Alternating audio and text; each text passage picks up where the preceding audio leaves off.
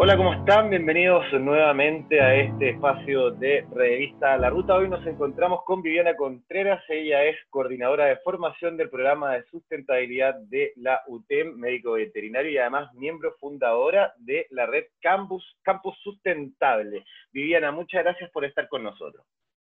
Muchas gracias, Sebastián. Encantada de estar contigo y con todos estos auditores, ¿cierto? Que están promoviendo eh, su, educación consciente para un futuro más sustentable. Así es, y hoy lo que vamos a hablar tiene que ver con los ecosistemas terrestres. Nos gustaría en ese sentido partir inmediatamente por preguntarte cómo se han ido degradando los ecosistemas terrestres en los últimos 50 años el panorama es como bien, bien importante analizar en su contexto, considerando que hemos sido nosotros como especie humana los que hemos desarrollado y degradado nuestros ecosistemas terrestres en los últimos 50 años. El origen común, en mi punto de vista, es la falta de valoración de estos ecosistemas por parte de esta humanidad, ¿ya? y esta desconexión entre la relación entre el hombre y la naturaleza ya que no, hemos sido capaces desde hace ya más de 50 años de valorar que un ecosistema terrestre implica todo lo que está asociado a él, es decir, la riqueza, la diversidad genética, las distintas especies, incorporado todos los ciclos eh, de funciones, de flujos energéticos, los ciclos del carbón, del oxígeno, el nitrógeno, que nos sirven para nosotros sobrevivir. Entonces, si tú te das cuenta y analizamos un poquito la historia, yo creo que siempre es importante analizar la historia para comprender el contexto, ¿ya? Eh, desde la década del 68, 70, principio de los 70, podríamos decir que la humanidad se da cuenta de que estos ecosistemas terrestres o esta naturaleza está sufriendo un deterioro y que es grave. Ya en la década de los 70, Rachel Carson, una ecologista, eh, identifica a través de su libro Primavera Silenciosa eh, cómo la acción del hombre genera impactos en la naturaleza, ¿ya? Y eso genera una alerta temprana, por así decirlo, vamos a hablar de países desarrollados, en los países desarrollados respecto de esta, esta importancia de educar y de, concientizar a la comunidad. ¿ya? Entonces, bajo esta premisa, nos damos cuenta que si comparamos cómo era hace 50 años atrás la educación en los países que estamos en vías de desarrollo, voy a hablar de vías de desarrollo, son todos los países del sur, incorporados estamos nosotros, a pesar de que estemos insertos en la OCDE, pero en estas temáticas yo creo que tenemos un atraso enorme. Entonces, bajo este contexto, nos vamos a dar cuenta de que en Chile, si tú me dices 50, los últimos 50 años, eh, comienza a haber también un, deterioro ambiental gravísimo. Yo tengo 47 años, por lo tanto, eh, nos vamos a dar cuenta que según la historia, recién en el año 90, en nuestro país, por un decreto presidencial se crea una Comisión Nacional de Medio Ambiente. Y estamos hablando que los países ya desarrollados, en la década del 70, ellos toman acciones de tener entidades que fiscalizaran. Por lo tanto, ¿qué hacen estas grandes, estos grandes países o potencias? Eh, miran y apuntan su extracción de los recursos naturales hacia los países del sur, porque son estos últimos los que tienen mayor biodiversidad, no tienen entidades fiscales, por lo tanto, eh, empiezan a hacer una extracción de los recursos de la naturaleza. Y eso va a gatillar en nuestro país al menos que lamentablemente exista un gran deterioro ambiental. Como yo les decía, recién en el año 90, eh, por decreto presidencial se crea esta Comisión Nacional, la cual empieza ya a ejercer su acción en el año 93 a través de la ley 19.300 de bases generales de medio ambiente. Entonces, si nos damos cuenta, antes de no había nada. Por lo tanto, las empresas multinacionales llegaban a nuestros territorios y obviamente usufructuaban todo lo que eran nuestros recursos naturales generando impactos en los territorios. Y cuando yo hablo de impactos son la degradación de los ecosistemas. Principalmente en este caso estamos hablando de los ecosistemas terrestres. Entonces se generan transformaciones en el uso de suelo, contaminación en esos territorios, eh, mucho eh, cambio del estado del suelo, que puede incluso ser redireccionado a usos de suelos que eran para agricultura, a usos de suelo para eh, creación urbana. Entonces estamos transformando. Vamos a ir hablando un poquito más de, de, de otros agentes. Recién en el año 2010 se crea en Chile un Ministerio de Medio Ambiente. Entonces, si nos damos cuenta, los años que han pasado desde el 70 al 2010 son muchos. Y eso implica en que este vacío de nuestra legislación o de nuestra fiscalización incluye en que nuestros ecosistemas hayan sufrido este gran deterioro ambiental.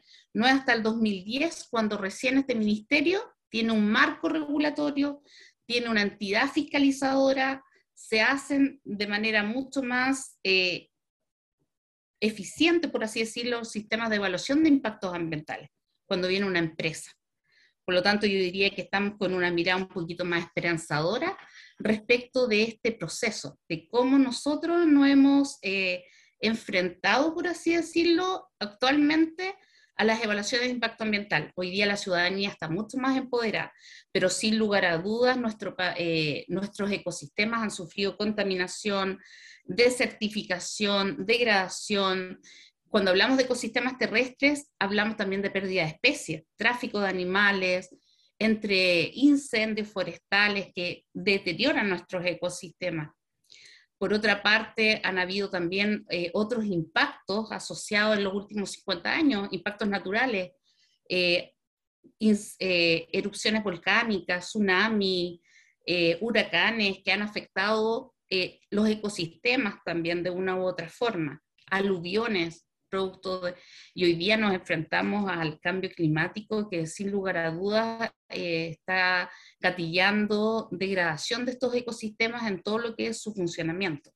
Así que yo diría que en los últimos 50 años eh, somos nosotros quienes hemos generado y gatillado por falta de cultura y de educación esta transformación de estos ecosistemas, sin lugar a dudas. De hecho, hoy día se habla del antropoceno. ¿De cómo? Del antropoceno que es una era geológica nueva que ha sido gatillada por la acción del ser humano. O sea, nosotros hemos transformado en este poco tiempo eh, nuestro, nuestra naturaleza con un impacto tan alto que está colocando en riesgo eh, la supervivencia del ser humano futuro. ¿Cómo, ves el, el, hecho real de que, por ejemplo, en Chile, si bien podemos hablar, tenemos avance y todo, pero hay otros países como India, como China, como Brasil, como Estados Unidos, que finalmente son los grandes contaminantes de este mundo y que obviamente uno ve que de repente no tienen las mismas, eh, no están al mismo ritmo, siendo que nosotros ya vamos atrasados, eh, hay otros países que no están al mismo ritmo y que contaminan mucho más que nosotros, que tienen muy malas prácticas, que botan la basura al mar, que así, y esas, cosas se van sumando. ¿Cómo ves tú en ese sentido el panorama futuro en las próximas décadas? ¿Crees que tú ahí habrá más conciencia, habrá más ganas también, más, más intención de poder ayudar a, a mejorar este tema? Mira, quiero ser esperanzadora a pesar de, de cómo estamos, ¿ya? Porque tal como tú dices, estas grandes potencias eh, muchas veces no, no, han tomado el real, la real conciencia y asumir sus deberes frente a acuerdos internacionales. Porque todo esto se está trabajando en fondo de, de ver cómo como humanidad migramos a tomar conciencia y a proteger este ambiente a través hoy de acuerdos internacionales. el Acuerdo de París, los Objetivos para el Desarrollo Sostenible, son rutas de trabajo que nos permiten eh, a los distintos estados, ¿cierto?, eh, tratar de orientarnos hacia. Yo creo que estos países van a empezar a, tomar mayor conciencia cuando el cambio climático los azote más de lo que los está azotando ya. O sea, cuando teníamos el anterior presidente de Estados Unidos, Trump, que decía que el cambio climático no, no existía, que no, eh, y comienza a haber una serie de efectos eh, producto del de, eh, el cambio climático en sus territorios, eh, sin lugar a dudas, eh, tienen que estar tomando consideración. El año pasado tuvimos eventos climatológicos extremos en Alemania, países que, que llevan, eh, que han asumido el desarrollo sustentable de manera fiel, pero que se vieron amenazados de igual forma. La India. Entonces yo creo que ya van a tomar más seriedad y van a tener que tener un acuerdo que no solo sea un acuerdo de buenas palabras, sino que existan sanciones. O existan sanciones o cosas que, que los obliguen a, a tener que implementar medidas de mitigación, de adaptación y, y, de tratar de parar un poco este, este, este ritmo de consumismo y de extractivismo y de contaminación y degradación de los ecosistemas. No tengo la fórmula mágica, pero creo que, que sin lugar a dudas cuando ya ven que no es solo a otros países los que están en vulnerabilidad, sino que los está afectando a ellos, yo creo que ahí van a tener que ya tomar medidas mucho más, más concretas. Lo bueno es que actualmente eh, el gobierno de Estados Unidos reconoce el cambio climático y, está tomando medidas y acciones, pero creo que tenemos que poner el pie en el acelerador y, tomar acciones más rápidas. Sí, porque hoy día los acuerdos tienen que ser vinculantes. Hoy día no, se nota que, o sea, se ve que ellos, si es que no se cumple alguna meta, llegan y tienen que justificar por qué no la cumplieron, no, no es como una cosa que tengan que hacer más. Eh, Viviana, preguntarte ahora por nuestra situación, por la situación como país. Se habla también de que Chile igual es un poco engañoso, porque de un lado dice, bueno, nosotros tenemos mucho territorio que está súper bien, pero también es un territorio que no está habitado, donde no hay seres humanos, entonces también es como un poco mostrar lo bonito, pero objetivamente donde hay, eh, donde se está concentrando la gente, uno ve que hay un, no, hay cosas no menor con respecto a los ecosistemas terrestres. ¿Tú nos puedes contar un poco cómo es la situación actual de nuestro país? Sí, mira, eh, nuestro país es tan bello. Si tú ves este país largo, estrecho, eh, que tiene barreras naturales que nos han servido mucho de protección, sin lugar a dudas, el norte este gran desierto, eh, al este nuestra cordillera los Andes, al oeste nuestro océano Pacífico y al sur tenemos esta, esta zona, cierto, de, de hielos eternos, nos han aislado de muchos, muchos problemas, pero a pesar de lo lindo, de ser agradecidos, porque tenemos un país que tiene diversos ecosistemas y biomas, tenemos desierto, eh, praderas, eh, tenemos bosque, entonces muy, muy, muy bonito, igual tiene un gran deterioro. Según algunos estudios realizados por la CONAF, se dice que aproximadamente el 21,7% del territorio nacional hoy sufre desertificación, que un 72% de todo nuestro territorio tiene algún grado de sequía. hemos escuchado estos últimos tiempos que llevamos una mega sequía de 13 años y que estas lluvias que, que hubo hace un par de, de semanas atrás en realidad no, no fue como el alivio, para nada. Pero eh, tenemos un, gran impacto, o sea, lo que tú decías, tenemos mucho terreno donde no hay muchos habitantes, por lo tanto como que se, se tiende a simular de que no hay degradación, pero sí existe. Y esta desertificación, esta sequía, esta transformación en el uso de los suelos ha afectado. La zona norte principalmente tiene una gran desertificación. Tenemos el impacto ahí de las mineras, de los relaves, eh, las erosiones del terreno. En la zona centro de nuestro país, esta mega sequía que nos está afectando, también está la desertificación, está la transformación del suelo, mucho por, eh, por industrias, eh, también por zona de urbanización y otras asociadas a lo que son las grandes empresas. ¿ya? Y si nos vamos un poquito más al sur, la deforestación. O sea, existe una, deforestación, una introducción de especies exóticas como el pino, por ejemplo, que han transformado nuestros bosques del sur. Y eso, eh, sin lugar a dudas, te, hace una pérdida de riqueza en, ese ecosistema.